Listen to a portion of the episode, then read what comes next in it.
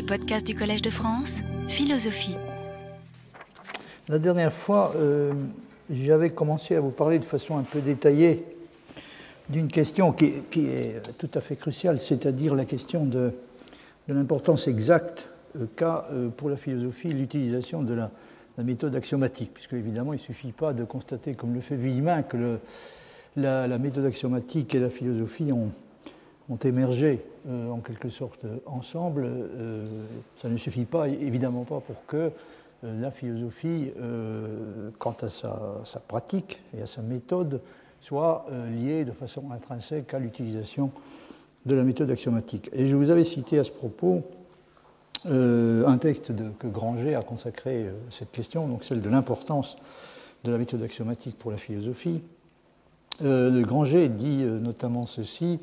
il, constate que Villemin la, euh, accorde à l'axiomatique formelle, attribue à l'axiomatique formelle pardon, deux caractéristiques par lesquelles euh, on a l'habitude de la distinguer de l'axiomatique matérielle, une question cruciale étant évidemment de savoir si le, genre d'axiomatique dont la philosophie a besoin euh, est l'axiomatique formelle ou si elle est obligée de se cantonner dans l'utilisation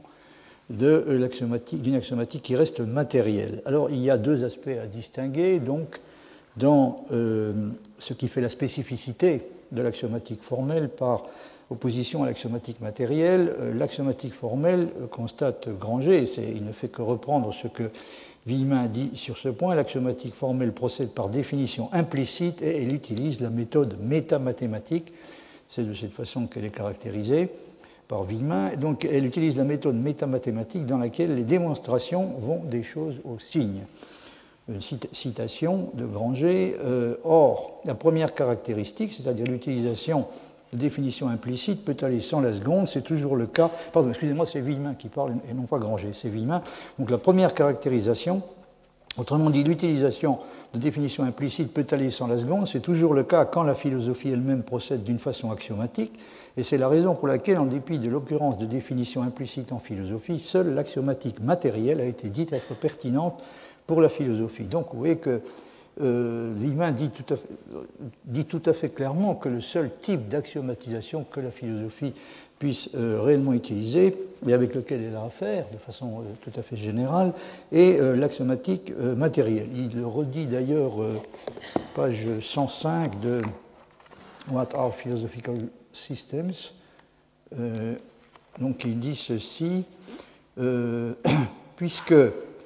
euh, puisque la, logique s'applique à l'ontologie, la philosophie est systématique de la même façon que l'axiomatique, que les systèmes axiomatiques matériels le sont. la philosophie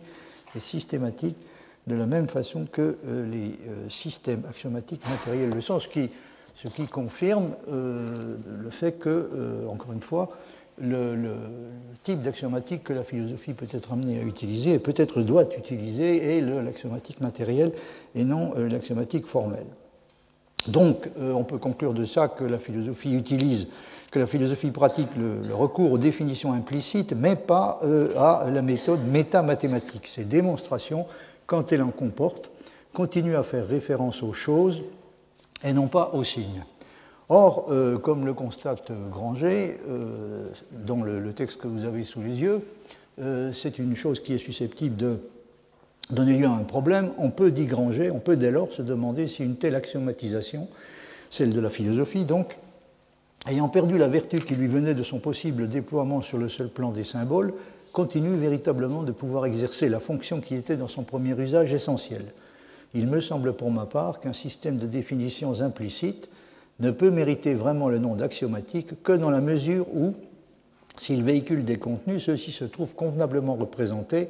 dans les rapports des signes et où les déductions métamathématiques, entre guillemets, au sens du texte cité, les déductions donc qui s'en suivent sont susceptibles d'interprétation valide. Du reste, Jules Villemin ne manque pas d'avoir recours à une telle axiomatisation formelle, entre guillemets, lorsqu'il veut restaurer et mettre en forme un argument comme celui du dominateur. Mais il s'agit alors d'un fragment de discours envisagé dans sa démarche purement logique, dont il faut dégager la tactique, son aspect proprement philosophique ne se manifeste postérieurement que dans sa fonction stratégique, dans son insertion au sein d'un système de la contingence ou de la nécessité. Fin de citation. Je vous avais dit que ce texte me laissait euh, passablement perplexe. Euh, pour la raison, suivante, euh, Granger dit en somme à peu près trois choses qui sont probablement difficiles à concilier entre elles. premièrement, d'après lui, Villemin a raison d'affirmer qu'il y a un lien, je ne vais pas dire essentiel, parce que Granger se, demande s'il est réellement essentiel, en tout cas il y a un lien important entre la philosophie et la méthode axiomatique, c'est la première chose. Euh, deuxièmement, Villemin euh, a raison euh, d'affirmer que l'axiomatique, dans le cas de la philosophie, ne peut être que matériel. Granger semble d'accord avec lui sur ce point. Et troisièmement, malgré tout, l'axiomatique proprement dite ne peut être que formelle. Hein, Granger, à un moment donné, dit il y a des raisons de penser que l'axiomatique doit être formelle ou, ne pas être. Elle est formelle où elle n'est pas. Et il me paraît, un peu, difficile de concilier euh, ces trois affirmations, donc l'importance du lien, euh, l'importance, sinon le caractère essentiel du lien qui existe entre la philosophie et la méthode axiomatique, le fait que l'axiomatique, dans le cas de la philosophie, ne peut être que matérielle, et enfin le fait qu'une axiomatique matérielle, tout bien considérée, n'est peut-être pas vraiment, euh, ne mérite peut-être pas vraiment le nom d'axiomatique. Ce que veut dire Granger, et euh, que si, et semble-t-il que si euh, ce qu'on attend de l'axiomatique est qu'elle nous permette d'obtenir plus facilement des garanties concernant la cohérence et la rigueur déductive des démarches intellectuelles concernées, autrement dit des démarches qui sont effectuées à l'intérieur d'un système euh, philosophique, alors on ne voit pas très bien comment l'axiomatique utilisée pourrait, pourrait éviter d'être formelle.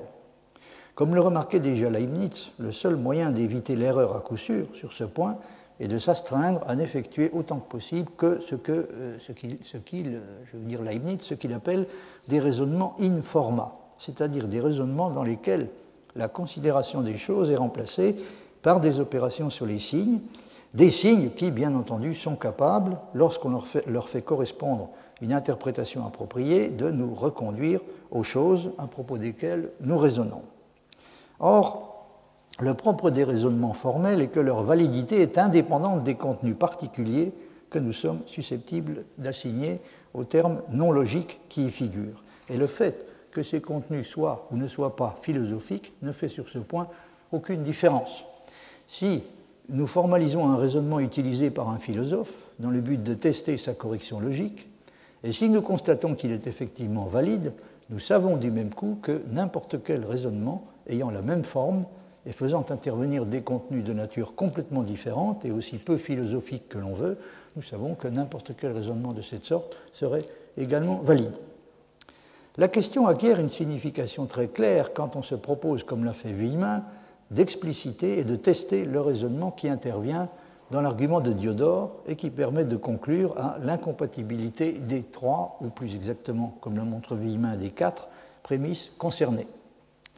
Comme le souligne Granger, il est alors indispensable de construire une présentation purement formelle du raisonnement, autrement dit de se comporter comme si on avait affaire à une axiomatique formelle dont il s'agit de tester la consistance, ou plus exactement d'établir l'inconsistance. Je me souviens très bien, personnellement, des efforts considérables que Villemin a déployés et de l'acharnement dont il a fait preuve pour réussir à mettre le raisonnement de Diodore dans une forme logiquement irréprochable. Il n'est du reste pas parvenu immédiatement à une formalisation correcte et il a commencé par produire une version qui était fausse,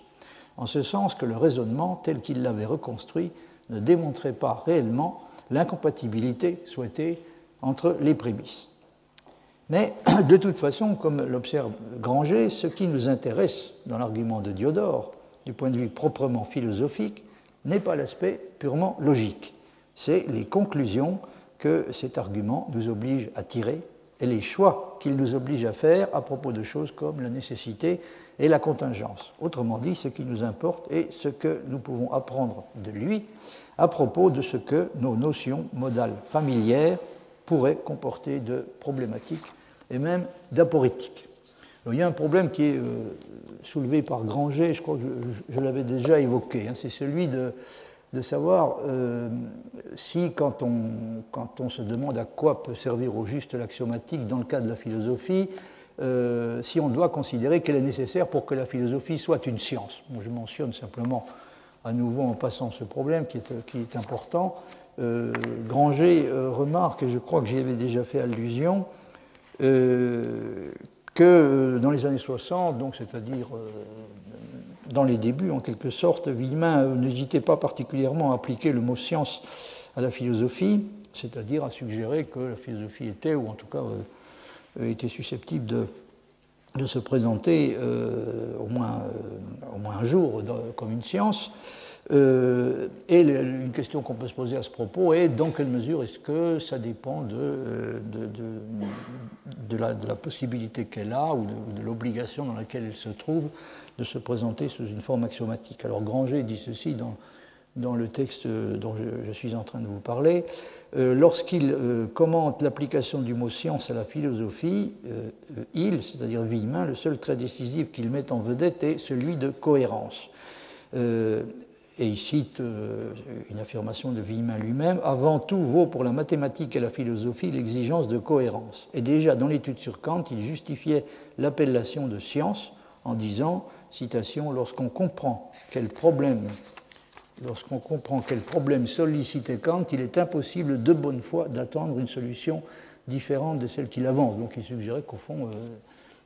Kant avait procédé d'une façon qui mériterait tout à fait d'être appelée scientifique, c'est-à-dire d'une manière telle qu'à partir du moment où, les problèmes étaient clairement euh, compris euh, et, formulés, il y avait une, seule solution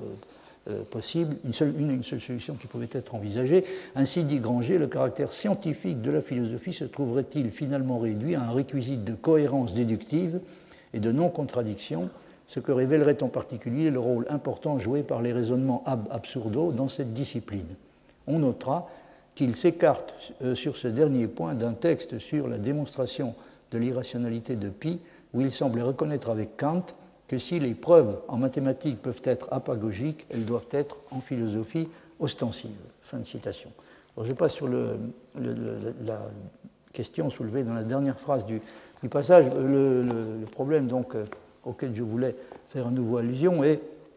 et, euh, ce, problème, et le problème de savoir si euh, euh, il suffit que la méthode axiomatique puisse être appliquée à une, discipline quelconque pour qu'on puisse considérer, on soit autorisé à considérer cette discipline comme une science, ce qui me semble en réalité,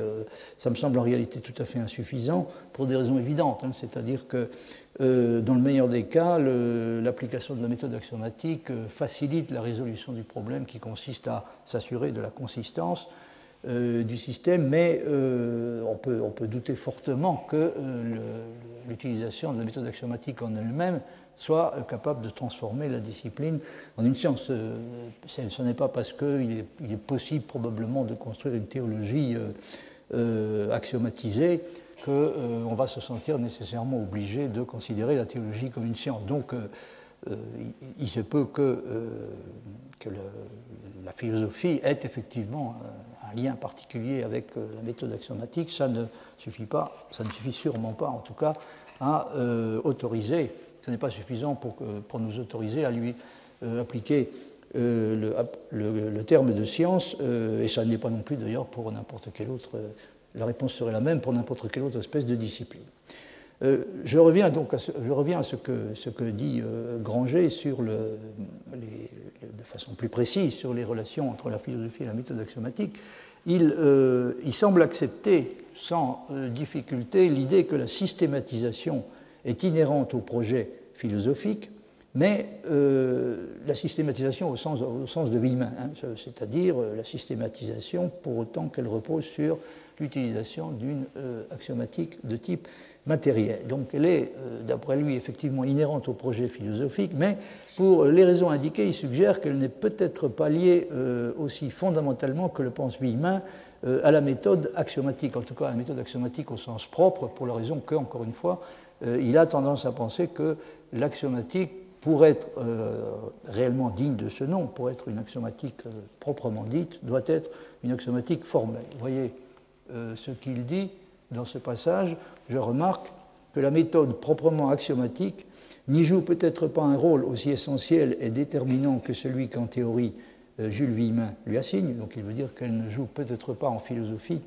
un rôle aussi essentiel et déterminant que celui que Jules Villemin lui assigne. Au reste, dans sa pratique, comme on l'a vu, il ne la met guère efficacement en œuvre que comme auxiliaire, non pour la mise en forme d'un système dans sa totalité, mais pour l'analyse logique d'une argumentation particulière. Donc, ça n'aurait pas beaucoup d'intérêt d'essayer de reconstruire sous forme proprement axiomatique un système philosophique dans sa totalité. Euh, et comme euh, Granger remarque avec raison que Villemin ne fait guère de la méthode axiomatique qu'une utilisation locale. Hein. Il s'en sert en particulier pour euh, reconstruire et analyser logiquement le, raisonnement qui est sous-jacent à l'aporie de Diodore. C'est seulement dans les cas de cette sorte donc que l'axiomatique joue pleinement son rôle et fonctionne, mais fragmentairement comme axiomatique formelle. on peut dire que dans ce cas-là, elle est utilisée véritablement comme une axiomatique formelle. Or, en prenant les mots avec leur plein sens, ne faut-il pas dire, en fin de compte, qu'une axiomatique sera formelle ou qu'elle ne sera pas? Et là, se pose clairement la question de savoir si une axiomatique euh, non euh, formelle euh, mérite réellement d'être appelée une axiomatique. Il y a encore un passage de Granger que je voulais vous citer en plus, qui a trait aux raisons de l'attitude passablement méfiante de Villemin à l'égard de ce qu'il appelle le pouvoir des signes. Alors c'est euh,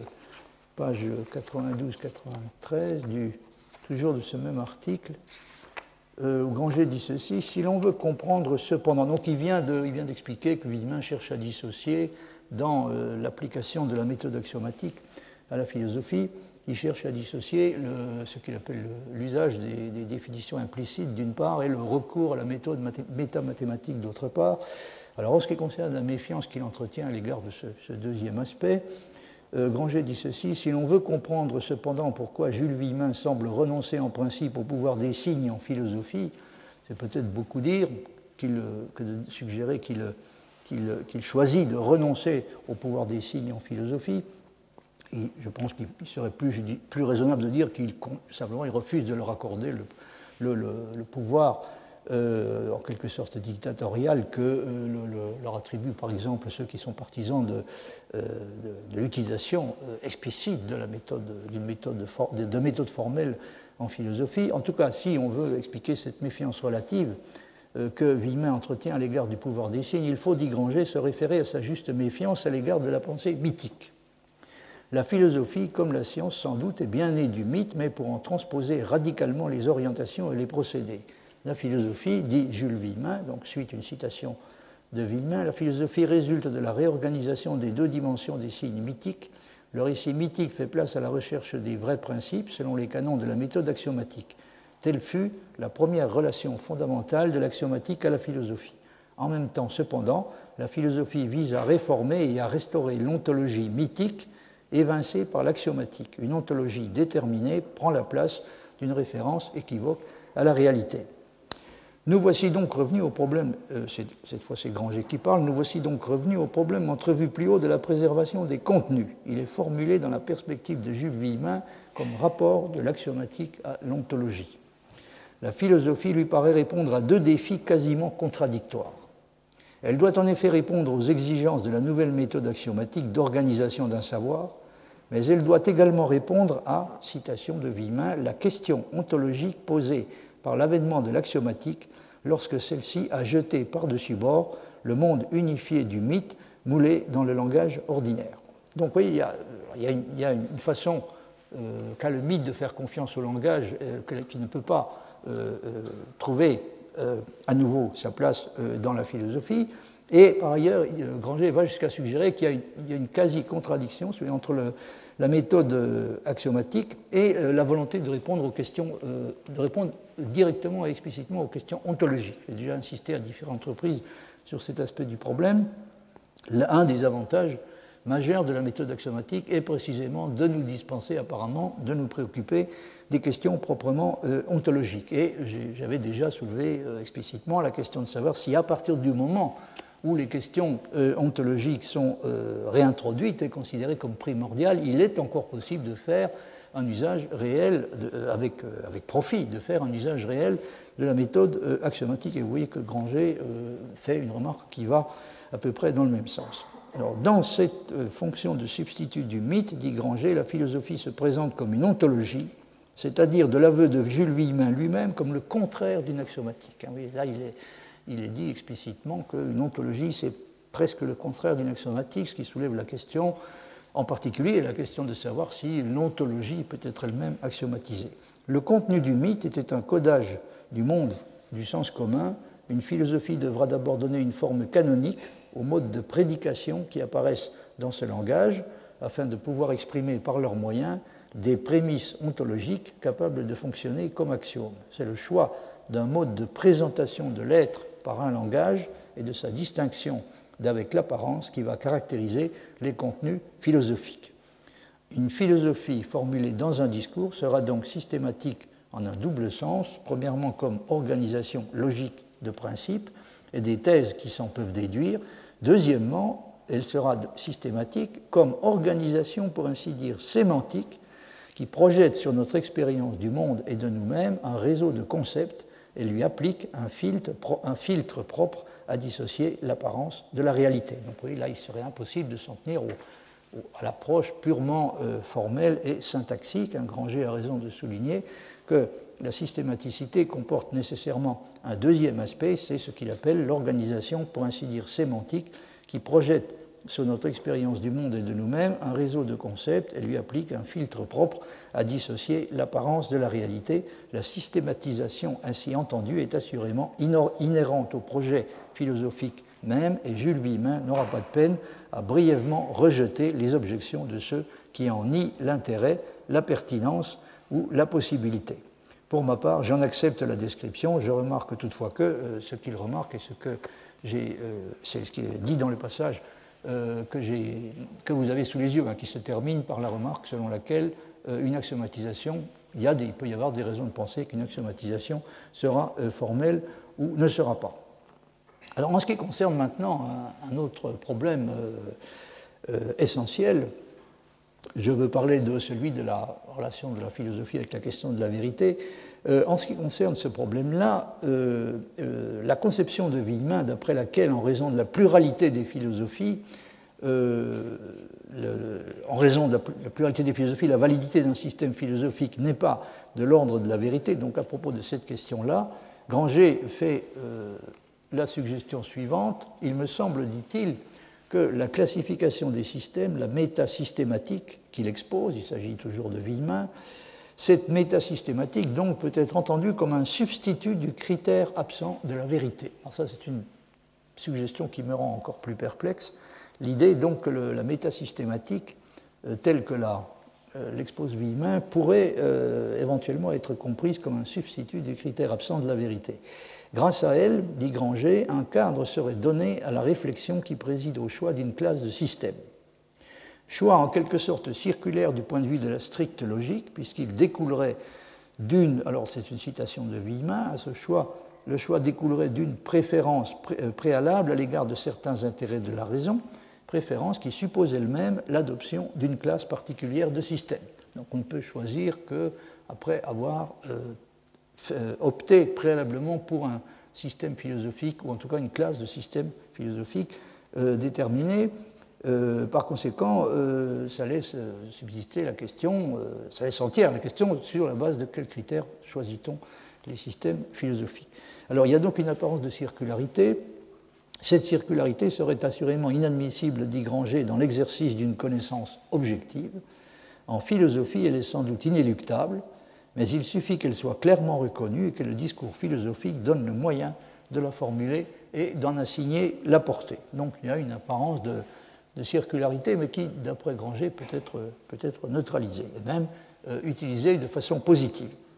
Cette façon de considérer les choses, comme je vous l'ai dit, me laisse euh, cette fois encore plus, euh, encore plus sérieusement perplexe. La métasystématique, telle que la conçoit Villemin, ne semble pas en mesure de fournir quoi que ce soit qui puisse ressembler de près ou de loin à un critère de la vérité et être mise en place de celui-ci. Elle ne nous fournit en effet aucun principe et aucune méthode permettant de décider si un système philosophique est vrai ou non, ou même simplement s'il a ou non des chances plus sérieuses que certains de ses rivaux d'être vrai. Souvenons-nous du reste que Villemin lui-même explique qu'il se contente, euh, selon ses propres termes, de dire ce que sont toutes ces possibilités de vérité dans What are Philosophical Systems, Systems c'est de ça qu'il s'agit. Il s'agit de, j'avais dit, à un moment donné, de, décrire en quelque sorte l'espace de possibilités des, réponses concevables en philosophie. Donc il s'agit de, donner une idée de donner une sorte de recensement complet de ce que sont les possibilités de vérité, mais pas de dire euh, où se trouve euh, la vérité euh, et ce qu'elle est. Autrement dit, la méta-systématique ne semble pas avoir de rapport avec la vérité elle-même. Elle, n'a de rapport qu'avec des possibilités de vérité qu'elle distingue et classe sans avoir la prétention de déterminer laquelle d'entre elles est réalisée ou, du moins a le plus de chances de l'être. Ou peut-être pour dire les choses de façon plus exacte, le problème qui se pose pourrait être formulé de la façon suivante à propos de quoi exactement dans la méta-systématique pourrait-il être question de vérité? Cela ne peut apparemment pas être à propos des assertions philosophiques formulées à l'intérieur d'un système philosophique particulier, puisqu'elles sont susceptibles d'être contredites par des assertions formulées à l'intérieur d'un autre système qui a des prétentions à la vérité, ou en tout cas à la, validité qui sont égales à celles du premier. Donc il ne semble pas qu'il puisse être question de la vérité à propos des assertions philosophiques euh, considérées du point de vue euh, intrasystématique. Cela ne peut pas être non plus, semble-t-il, à propos du système lui-même pris comme un tout, en raison précisément de la pluralité irréductible des systèmes. Sauf, bien entendu, si l'on trouve, comme Guérou et d'autres ont essayé de le faire, un moyen qui permettrait de maintenir que ces différents systèmes peuvent bel et bien être vrais, et même l'être tous en même temps, parce qu'ils ne se contredisent pas réellement. J'ai déjà euh, donné une idée, une idée, des raisons pour lesquelles je trouve euh, ce genre de réponse peu acceptable. Il reste enfin la possibilité d'appliquer le concept de vérité non plus aux propositions à l'intérieur des systèmes ou aux systèmes eux-mêmes, mais à la métasystématique. Et cela semble en effet tout à fait possible. La métasystématique recense et expose des possibilités de vérité qui sont censées être des possibilités réelles, et en fait les seules possibilités réelles qui existent pour la philosophie. Donc on peut tout à fait se demander si la métasystématique représente réellement la situation qu'elle cherche euh, à décrire. Mais le problème euh, est justement que euh, dans ce cas, elle nous dit ce qu'il en est réellement pour ce qui concerne les possibilités de vérité existantes pour la philosophie, mais pas ce qu'il en est de la vérité elle-même.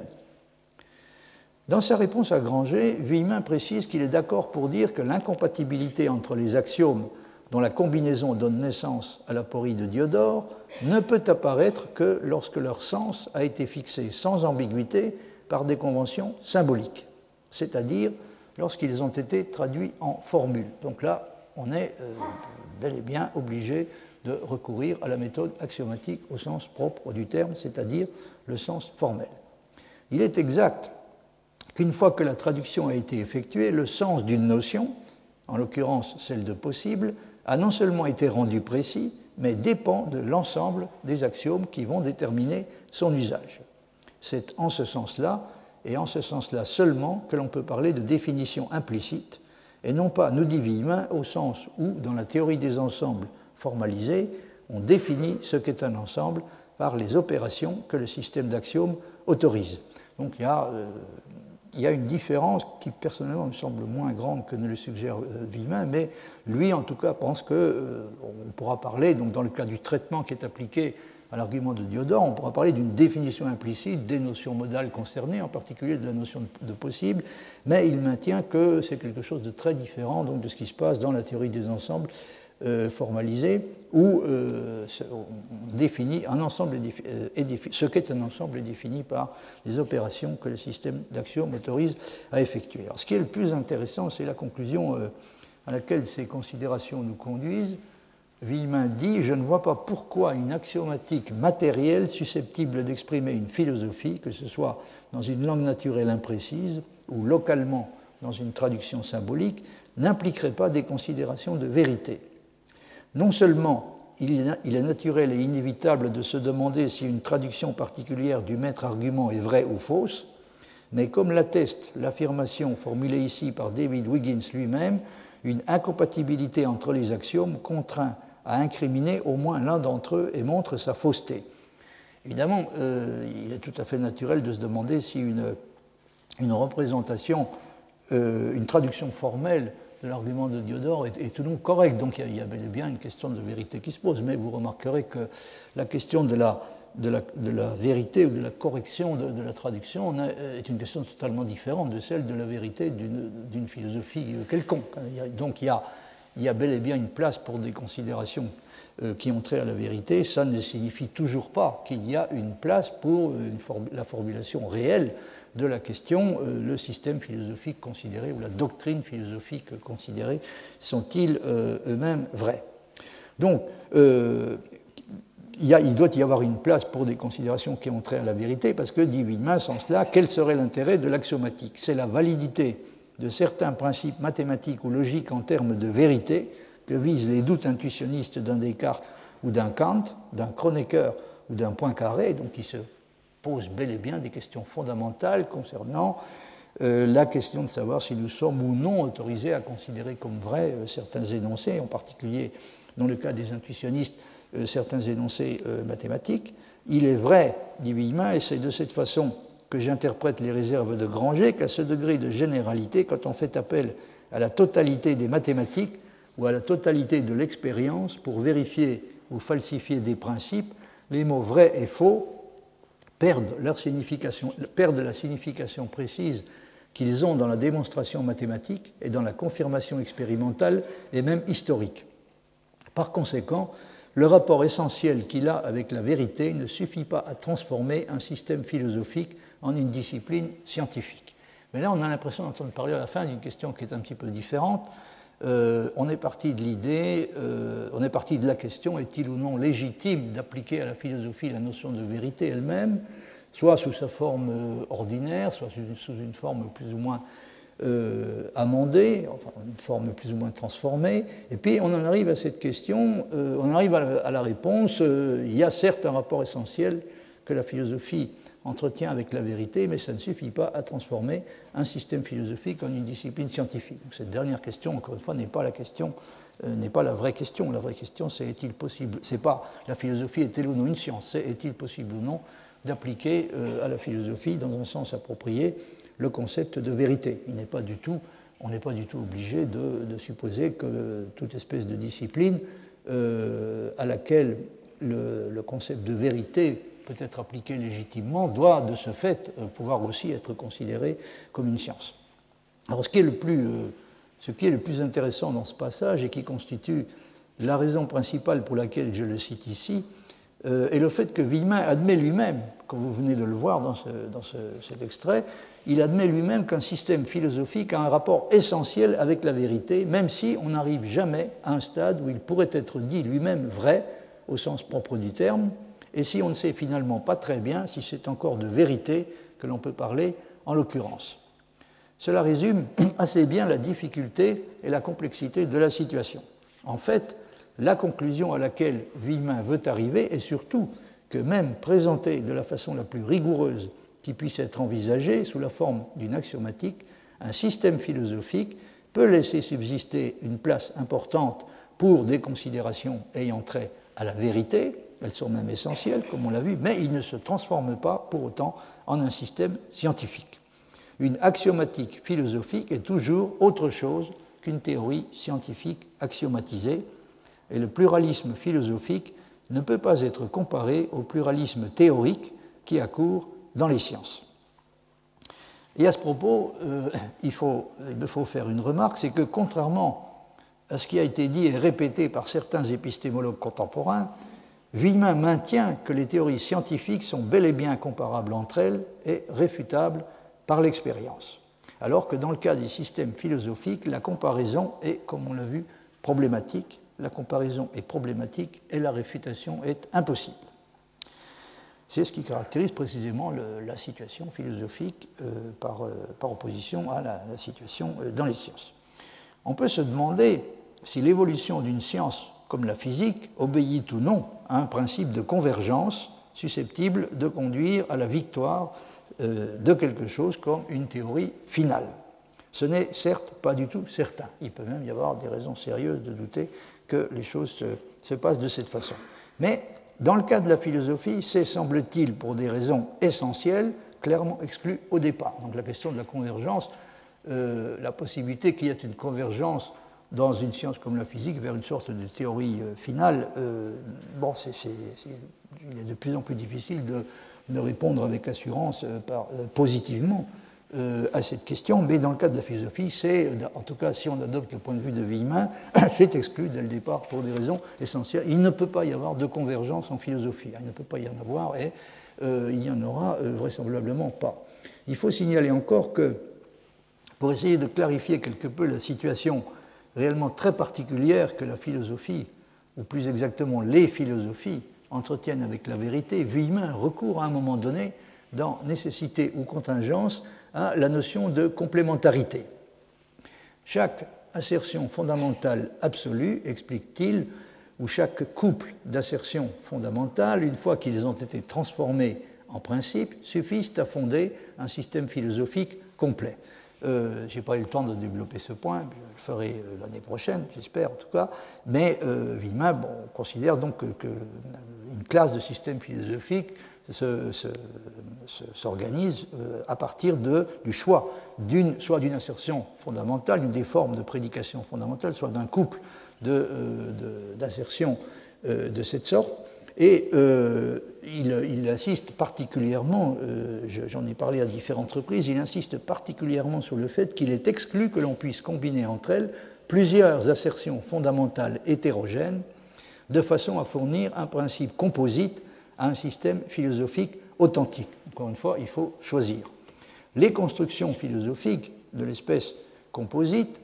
existent en abondance et elles disposent d'une facilité plus grande pour ce qui est de sauver les phénomènes, puisque là où un de leurs principes se révèle insuffisant, elles peuvent recourir à un autre. Mais, d'après Villemin, ce ne sont pas des systèmes philosophiques authentiques. Donc ces systèmes philosophiques composites euh, existent effectivement, peuvent même euh, se, montrer relativement euh, séduisants et donner l'impression de présenter des avantages non négligeables, mais néanmoins Villemin les, les disqualifie et il maintient que euh, les systèmes philosophiques authentiques s'opposent les uns aux autres d'une façon, qui ne permet pas de conciliation, ce qui fait que, dit-il, que l'on peut parler à leur sujet de complémentarité. Voyez par exemple ce passage, lorsqu'ils sont authentiques, c'est-à-dire lorsqu'ils ont fait réellement le choix qui s'impose, c'est-à-dire lorsqu'ils ont, euh, parmi le, il y a six formes, si je me souviens bien, d'assertion fondamentale, euh, et il faut choisir euh, entre ces différentes formes, c'est-à-dire soit sélectionner soit l'une d'entre elles, soit un couple, puisqu'il y a des, il y a des cas, dans il y a des, assertions fondamentales qui, ne peuvent apparaître que par, couple, c'est-à-dire pas de façon isolée, mais seulement par couple, comme par exemple la prédication substantielle et la prédication euh, accidentelle. Bon, donc n'importe quel système philosophique doit faire le choix initial, soit d'une forme d'assertion fondamentale, soit d'un couple d'assertion fondamentale. Et euh, dans ce passage, donc Villemin dit, lorsqu'ils sont authentiques, les systèmes philosophiques possèdent la propriété singulière et mystérieuse de complémentarité. Ils sont à la raison ce que les représentations ondulatoires et corpusculaires sont aux éléments. Chacun d'eux entre nécessairement dans le tout requis pour décrire complètement la réalité, mais on ne saurait, du fait de leur conjugaison, les utiliser de concert. La raison nous enjoint de choisir l'un d'eux à l'exclusion des autres. Elle nous avertit néanmoins que d'autres choix, d'ailleurs incompatibles entre eux et avec le nôtre, étant possibles, le nôtre ne nous livrera qu'un fragment et que les morceaux manquants, à nous interdits, ne sont accessibles qu'à d'autres qui refusent notre choix. La situation est donc euh, au plus haut point paradoxale.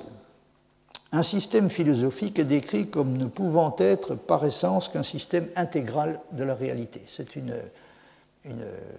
prétention qui, dans le cas de la philosophie, est véritablement constitutive. Un système philosophique est supposé être un système intégral de la réalité. Mais en même temps, celui qui construit un système de cette sorte doit savoir que pour des raisons qui sont tout aussi essentielles, le dit système ne peut pas être ce qu'il prétend être, c'est-à-dire il ne peut pas être un système intégral de la réalité. La notion de complémentarité, que Villemin qualifie lui-même de mystérieuse, c'est le moins qu'on puisse dire, surtout dans l'usage qu'il en fait, euh, la notion de complémentarité est-elle réellement susceptible de nous apporter euh, sur ce point quelques lumières? On peut en douter, pour la raison suivante. Villemin décrit ce qui se passe en disant que chacun des systèmes philosophiques qui s'opposent ne nous permet d'accéder qu'à un fragment de la réalité et que pour accéder à l'intégralité de celle-ci, il faudrait pouvoir les réunir, ce qui est justement, comme nous le savons, impossible. Mais il ne faut pas oublier que le but d'un système philosophique est d'abord de tracer une ligne de démarcation entre la réalité et l'apparence, et que ce qui est réalité pour un système peut se réduire au statut de simple apparence pour un autre. Par conséquent, il n'y a aucune obligation pour un système d'essayer de récupérer la réalité d'un autre système. On pourrait euh, considérer qu'évidemment c'est un aspect de la réalité dont il est incapable de rendre compte, par hypothèse. Mais n'oubliez pas que euh, ce qui, pour un système philosophique, est réalité, peut très bien se réduire pour un système philosophique rival au statut de simple apparence. Donc, le but d'un système philosophique est d'abord de tracer une ligne de démarcation entre la réalité et l'apparence, et ce qui est réalité pour un système peut se réduire au statut de simple apparence pour un autre. Par conséquent, que pourrait bien vouloir dire, au juste, le tout de la réalité auquel on est empêché d'accéder faute de pouvoir mettre ensemble les systèmes. Autrement dit, je suppose, faute de pouvoir combiner entre elles les réalités des différents systèmes. Mais que veut dire, encore une fois, combiner, essayer de combiner les réalités des différents systèmes, une opération qui se révèle, comme nous le savons, être a priori impossible, que veut dire combiner ces différentes réalités si euh, euh, on accepte par ailleurs l'idée que euh, la fonction d'un système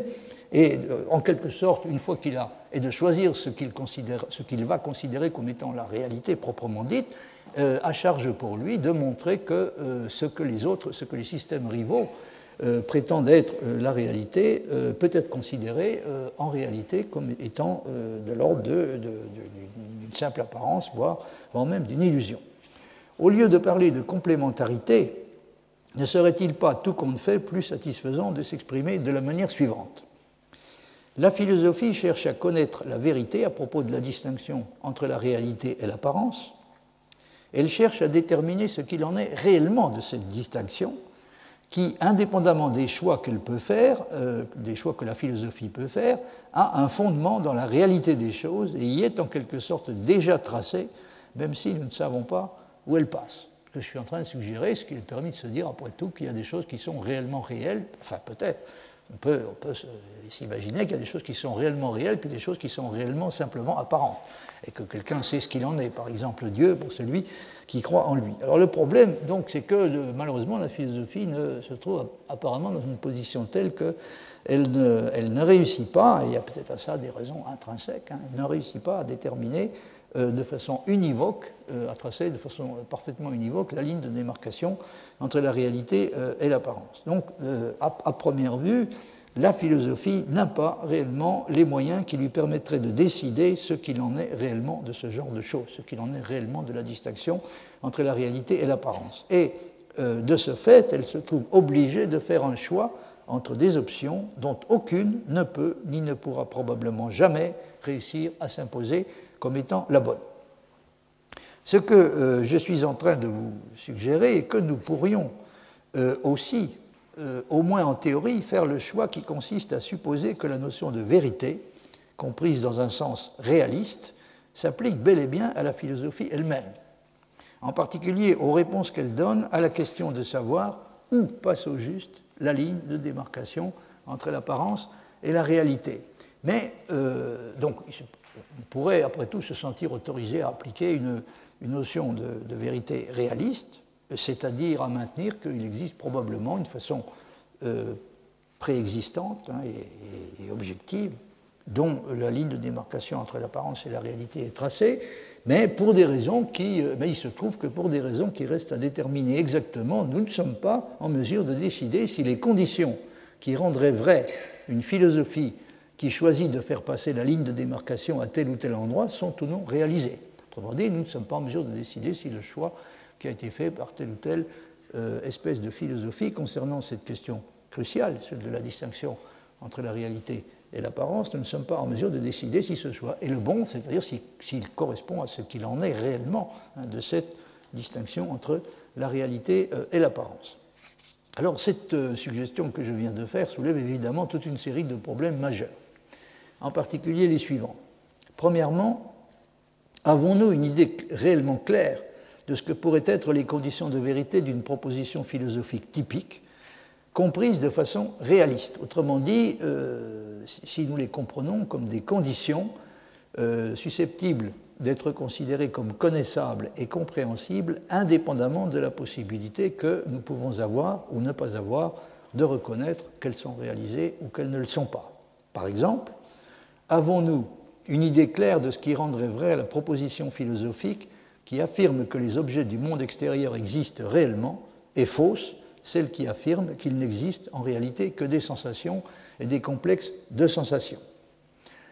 euh, est-ce que nous avons réellement euh, une idée de ce que pourraient être les des conditions de vérité euh, objectives pour des propositions de cette sorte? Bon, peut-être que oui, mais dans ce cas, il y a une deuxième question qui se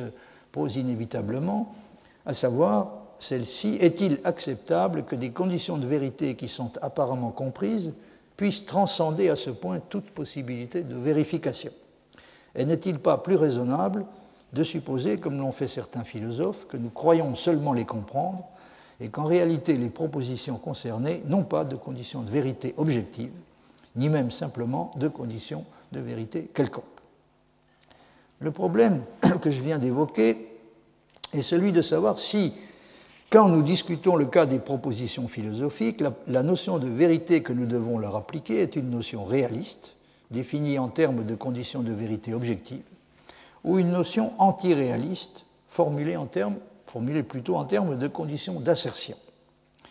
Une proposition philosophique vraie est-elle une proposition qui décrit quelque chose comme un état de choses philosophique objectif, qui peut exister indépendamment de nous et de nos activités de connaissance philosophique, ou bien une proposition que nous sommes justifiés à asserter quand certaines conditions sont remplies.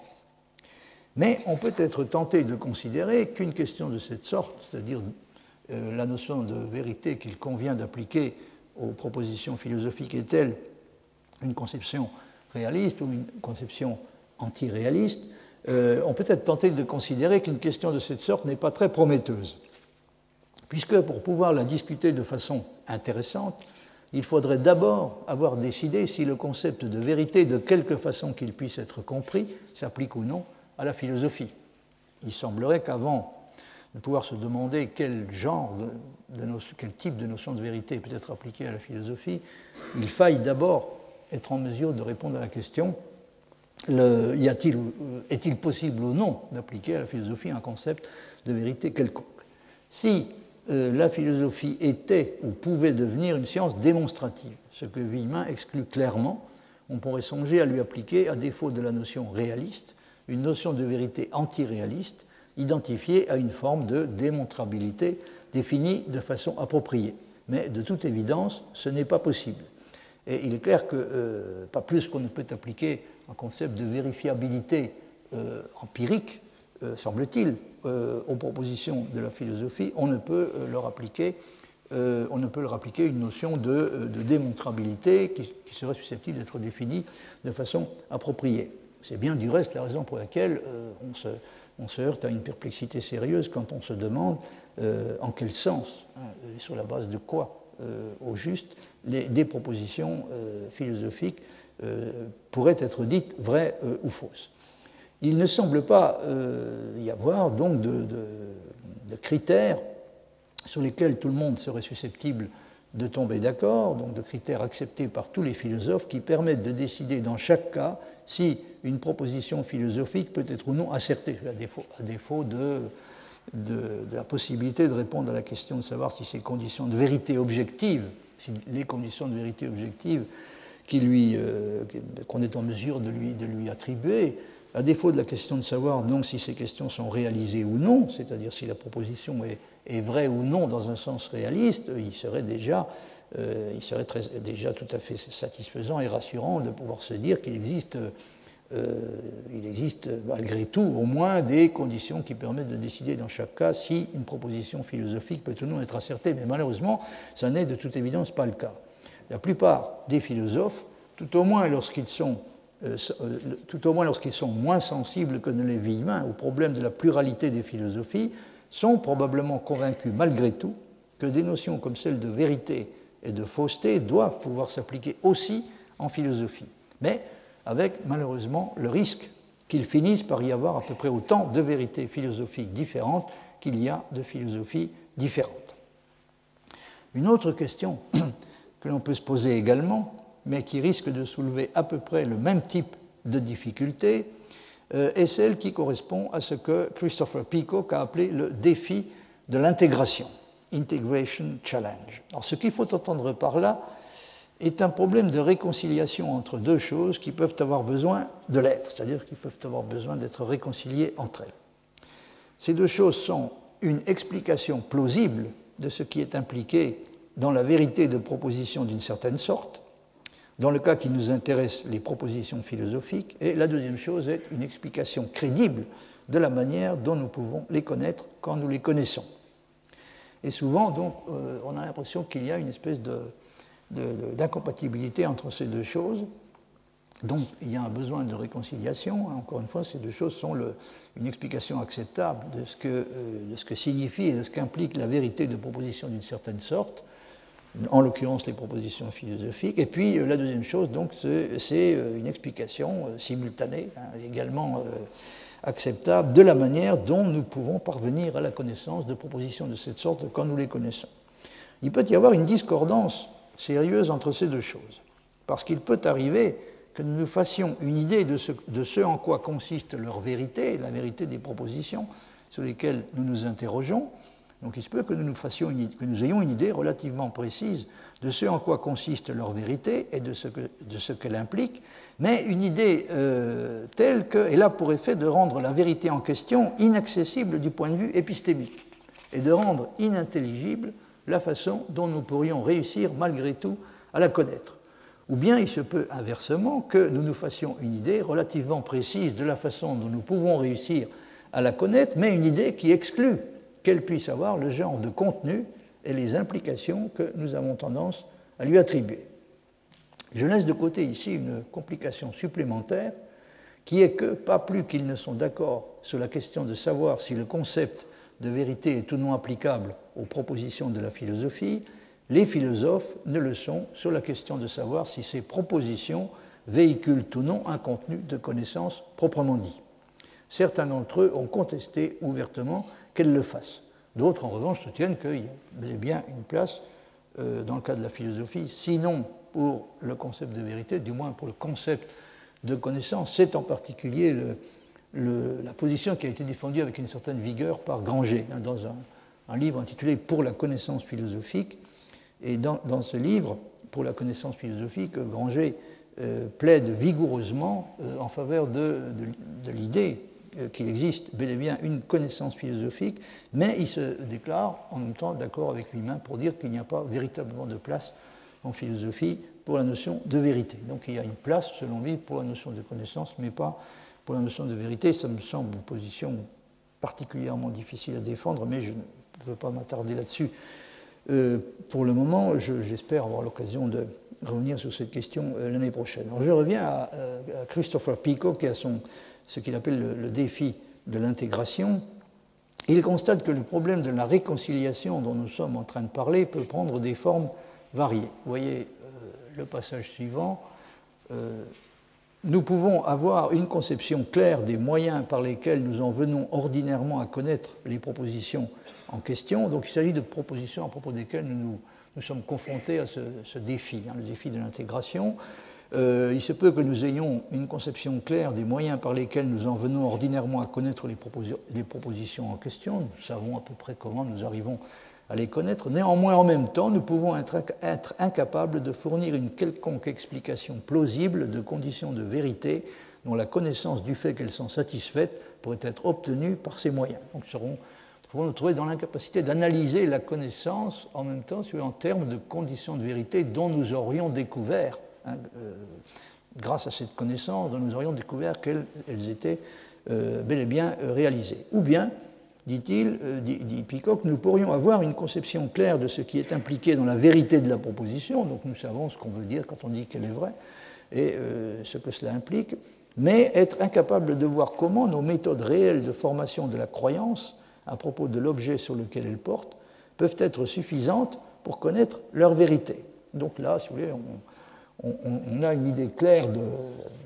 de, ce que signifie la vérité de la proposition, mais on ne voit absolument pas de quels moyens nous euh, disposerions réellement pour euh, réussir à connaître la vérité comprise de cette manière-là. Dans certains cas,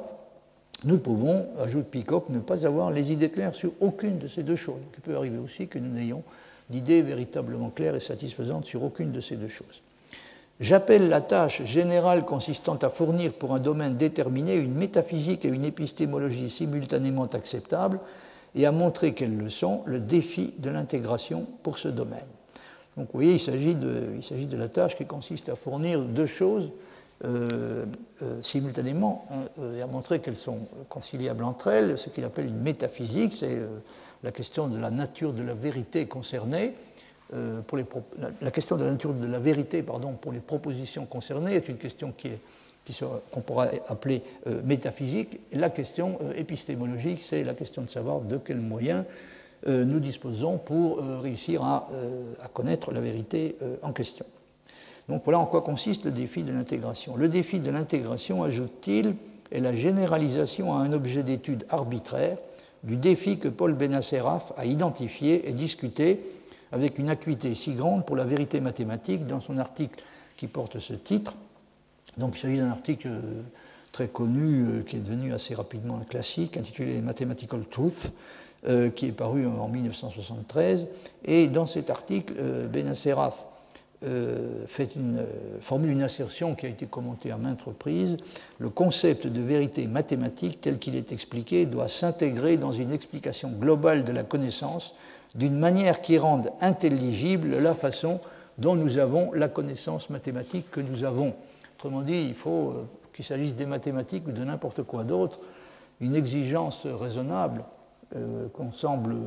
autorisé à avoir est celle qui consiste à demander que nous ayons un concept de vérité qui rende possible et compréhensible la connaissance que nous avons quand euh, nous sommes supposés avoir réussi à atteindre la vérité en question. Or, bien que ça puisse euh, ne pas sembler évident au premier abord, il y a de nombreuses situations dans lesquelles euh, une difficulté très sérieuse surgit, euh, parce que ou bien on a une idée relativement claire de ce, ce qu'il faut entendre par la vérité dans le cas concerné, mais pas d'idée de la façon dont une vérité comprise de cette manière-là peut être atteinte, ou bien on a une idée des moyens dont nous disposons, des moyens, une idée relativement claire des moyens dont nous disposons pour atteindre la vérité, mais euh, euh, aucune, aucun moyen de, concilier la vérité telle qu'elle semble résulter des, moyens de connaissance que nous utilisons avec euh, l'idée d'une vérité qui serait constituée avec la notion de vérité qui renvoie à l'idée de conditions de vérité objective qui seraient réalisées indépendamment de nos activités de connaissance. Alors, Peacock dit alors que le défi de l'intégration pour la certitude mathématique a ses propres caractéristiques distinctives ce que Benasseraf affirme ici à propos de la vérité mathématique s'applique à un objet d'étude quelconque. Donc il veut dire que euh, dans n'importe quel domaine de la connaissance, euh, il peut y avoir des raisons euh, de, soulever ce problème. On risque de rencontrer ce problème du défi de l'intégration. Donc alors que le défi de l'intégration pour la certitude mathématique a ses propres caractéristiques distinctives, ce que Benasseraf affirme ici à propos de la vérité mathématique s'applique à un objet d'étude quelconque. Le concept de vérité tel qu'il est expliqué pour un objet donné quelconque doit s'intégrer dans une explication globale de la connaissance d'une manière qui rende intelligible la connaissance que nous avons dans ce domaine. Donc il faut avoir, il faudrait essayer, il faut essayer pour un domaine euh, déterminé, essayer d'avoir une notion de vérité qui rende, non seulement ne rende pas impossible, mais rende compréhensible la connaissance à laquelle nous sommes censés euh, réussir euh, à accéder euh, dans ce domaine, et inversement. Il faut avoir une notion de, connaissance et des moyens de connaissance que nous utilisons qui ne rendent pas impossible, qui ne nous rendent pas impossible d'atteindre, ne rendent pas impossible pour nous l'accès à la vérité. Pour les raisons que j'ai déjà indiquées, je ne pense pas qu'il serait très utile de pousser beaucoup plus loin ces considérations sur le défi de l'intégration et sur la façon dont il pourrait être appliqué éventuellement au cas de la philosophie. Mais il n'est pas contestable en tout cas que si l'on décide de donner une place quelconque au concept de vérité en philosophie, il faut que le concept de vérité philosophique tel qu'il est expliqué ne rende pas impossible à comprendre et complètement mystérieux ou invraisemblable au regard de l'idée que nous nous faisons de ce que peut être la connaissance en général, ne rende pas donc euh, complètement mystérieuse ou invraisemblable la manière dont nous pouvons, avec les moyens dont nous sommes censés disposer, en venir à connaître la vérité en question. Il faut que, notre concept de vérité, euh, en tenant compte de ce que nous savons, euh, de ce que nous pouvons dire de raisonnable et de plausible, sur les moyens dont nous disposons pour atteindre la vérité en question, il faut que notre concept de vérité ne rende pas inconcevable la possibilité pour nous de parvenir à la vérité en question et de réussir à la connaître. Inversement, euh, ce n'est euh, sûrement pas faire preuve d'un pessimisme excessif que de remarquer qu'il pourrait bien y avoir une discordance fâcheuse, et en tout cas un écart beaucoup trop grand entre ce que nous savons des processus par lesquels se forment les croyances et les certitudes philosophiques et l'idée que nous nous faisons du genre de vérité à la connaissance desquelles nous sommes censés avoir réussi à accéder grâce à eux. Autrement dit, je serais tenté de dire que le, défi de l'intégration se, euh, se, manifeste avec, euh, se manifeste même avec une acuité particulière dans le cas de la philosophie, parce qu'on a l'impression de se retrouver constamment euh, en présence de situations dans lesquelles, ou bien on a une certaine idée de ce que pourrait, ou en tout cas devrait être le, la vérité philosophique, mais euh, aucune idée du genre de, moyens de connaissance et de méthodes de connaissance dont l'utilisation pourrait nous permettre d'arriver euh, à la vérité. Euh, ou bien on a une idée relativement précise de, des moyens de connaissance dont nous disposons dans la pratique de la philosophie, mais absolument aucune lumière sur la façon dont l'utilisation de, moyens de connaissance de cette sorte pourrait euh, nous permettre de parvenir à ce qui est censé être la vérité philosophique dans la représentation qu'on s'en fait euh, généralement. Alors il y avait une dernière question dont j'avais prévu de vous traiter cette année, qui est d'une certaine façon la plus importante, c'est-à-dire la question des formes fondamentales de la prédication, et euh, en relation donc avec le problème de la, de la, division entre les systèmes. Si j'arrive à le retrouver, je voudrais vous remontrer le, oui, le, la table des systèmes euh, philosophiques tels que dans leur relation avec les différentes euh, catégories, euh, les différentes classes d'assertion fondamentale. Alors vous avez donc ici le tableau que je vous avais déjà montré au début. Villemin distingue six formes d'assertion fondamentale que vous avez donc à gauche et euh, ils mettent en relation euh, les systèmes philosophiques avec ces formes d'assertion fondamentale. Je vous avais dit au début, de cette séance que euh, chaque système philosophique repose sur le choix soit d'une assertion fondamentale, soit d'un couple d'assertions fondamentales qui, vont ensemble. Par exemple, le, platonisme, le platonisme au sens strict euh, choisi comme euh, forme d'assertion fondamentale, donc qu'il va, va, ériger en principe philosophique suprême, pour reprendre le langage de Villemin, il choisit la, phrase nominale. Alors la phrase nominale, ou la proposition nominale, c'est une phrase du type 8 euh, est un nombre naturel ou l'humilité est une vertu qui exprime une, une relation purement conceptuelle, hein, sans aucune référence au monde spatio-temporel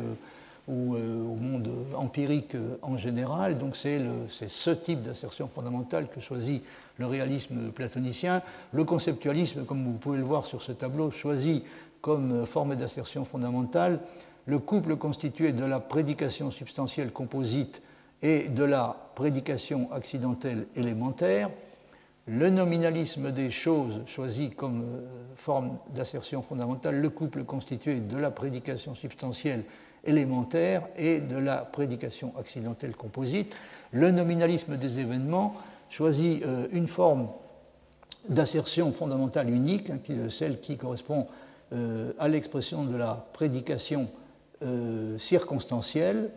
Et les deux, alors j'ai oublié de rappeler, mais j'y avais déjà insisté, que les, six classes de, de systèmes philosophiques sont divisée elle-même en deux sous-classes fondamentales. Il y a la, classe des systèmes dogmatiques qui comporte quatre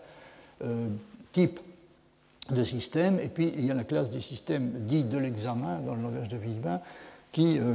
comporte deux catégories, les systèmes intuitionnistes et les systèmes sceptiques. Alors, juste encore une petite chose, peut-être pour, euh, essayer de vous rendre les choses un peu plus claires, je vais vous citer quand même un, passage de Villemain dans What are Philosophical Systems, c'est les pages 115-116 où Villemin donc, euh, soulève la question de savoir comment les, on passe de comment une, proposition, une assertion fondamentale accède au statut de, proposition, de principe philosophique suprême, quel genre d'opération auquel se livrent euh, les philosophes? euh, dans la, constitution de, de, leur système philosophique. Alors il dit ceci, à la fin du chapitre 2, euh, il est donné une table complète des propositions élémentaires ou des formes élémentaires de la prédication singulière. Bon, vous, avez la liste de ces formes de prédication à gauche du, tableau, en ajoutant de plus en plus de déterminations verbales et subjectives au noyau prédicatif de la proposition nominale et principalement en examinant les chemins possibles qui nous donnent accès aux conditions de vérité, nous avons distingué six espèces de euh, propositions élémentaires. Ces propositions euh, euh, véhiculent ou, expriment les assertions ontiques particulières qui, sans que cela implique des questions ontologiques générales concernant ce qu'il y a, donc les, les, assertions ontiques qui correspondent aux différents types d'objectification prédicative par lesquels le langage configure le monde sensible. Donc nous en restons à ce stade, si vous voulez, avant le,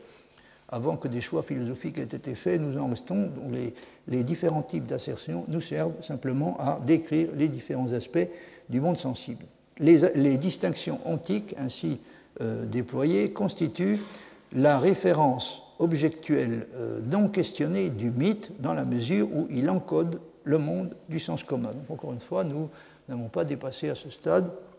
le monde du mythe et celui du sens commun et celui du langage ordinaire. La question est donc quelle transformation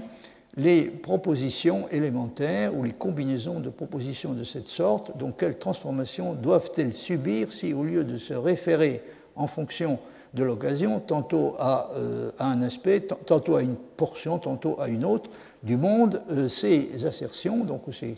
assertions ou ces fondamentales, euh, ou ces, combinaisons d'assertions doivent devenir des prémices, ontologiques pour un système philosophique authentique. Hein. Donc, encore une fois, comment, s'effectue ce passage d'une liste d'assertions fondamentales à une euh, liste de possibilités correspondantes pour le choix de euh, systèmes euh, philosophiques. Alors, pour vous donner juste une toute petite idée de la réponse de Villemin, en ce qui concerne le, euh, pardon, euh, l'ontologie systématique, dit Villemin, euh, exige trois choses. L'ontologie systématique exige trois choses. Premièrement, un, ensemble minimal de concepts indéfinissables et de principes indémontrables doit être donné à partir duquel le mobilier entier du monde peut être dérivé. Donc il faut premièrement se doter d'un ensemble minimal de euh, concepts indéfinissables et de principes indémontrables à partir duquel on peut reconstruire la totalité de la réalité. Deuxièmement, cette dérivation doit procéder conformément à des règles légitimées. Donc il, faut, euh, peut y avoir, et il y aura presque fatalement, des possibilités de choix différentes concernant les principes, en particulier les principes logiques, qui vont être autorisés pour la reconstruction du tout de la réalité à partir de cet ensemble minimale de concepts indéfinissables et de propositions indémontrables. Enfin, troisièmement, et c'est une tâche évidemment qui, a,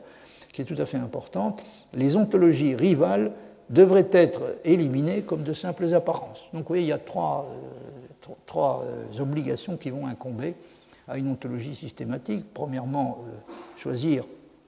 un ensemble de, de, de, premiers principes, de, de, premiers, de, concepts primitifs et de premiers principes pour la reconstruction de, la totalité. Deuxièmement, il, devrait y avoir une reconstruction effective de cette totalité sur la base de principes qui ont été dûment légitimés. Enfin, il faudra, euh, un système philosophique doit être en mesure d'établir que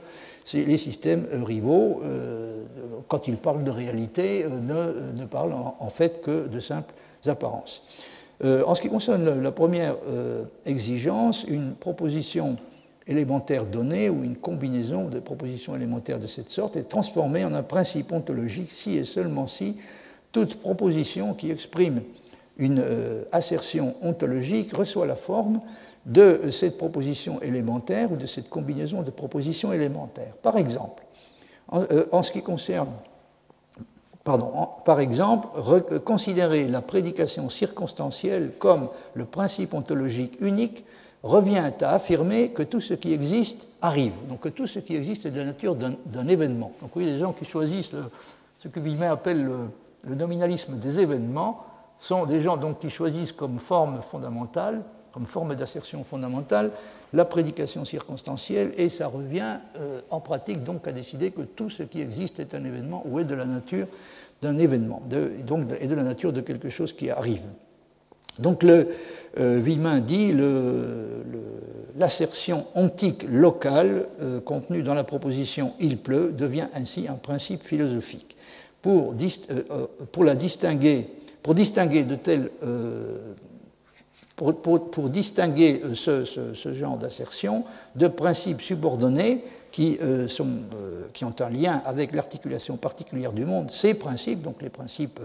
ontologiques, autrement dit les assertions fondamentales qu'on a choisi d'ériger en principes philosophiques, ces assertions fondamentales seront exprimées sous la forme tout ce qui est est un X ou un, ou un Y, en l'occurrence tout ce qui est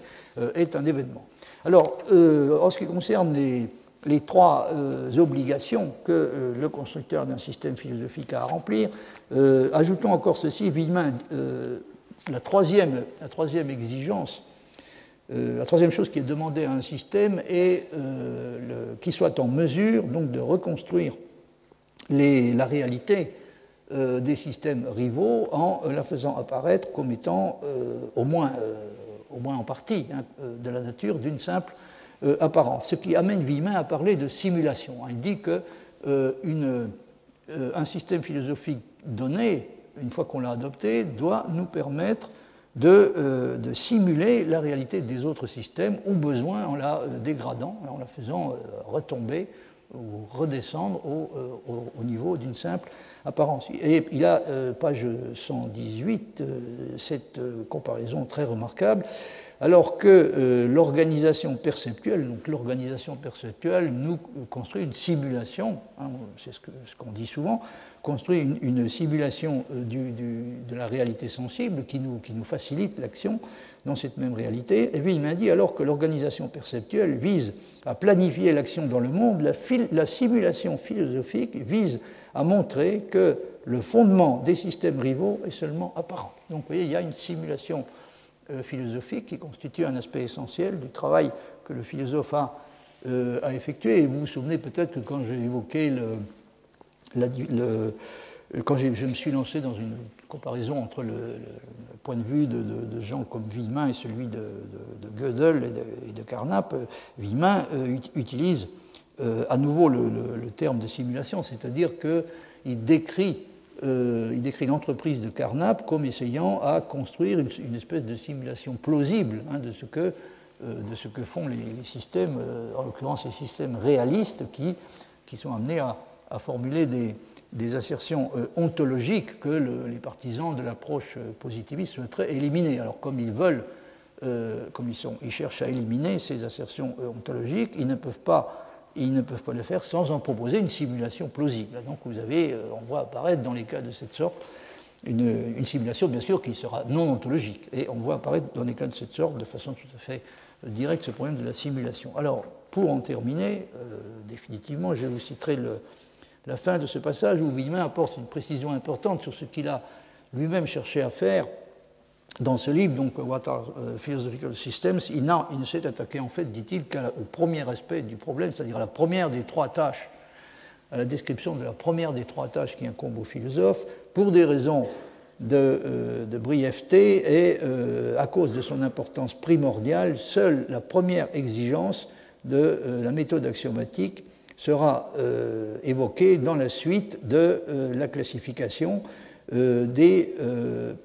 en ce qui concerne les systèmes philosophiques. Donc, il explique que, pour des raisons euh, que l'on peut comprendre, euh, il s'est intéressé ne s'est intéressé en détail qu'au premier aspect, c'est-à-dire la recherche de concepts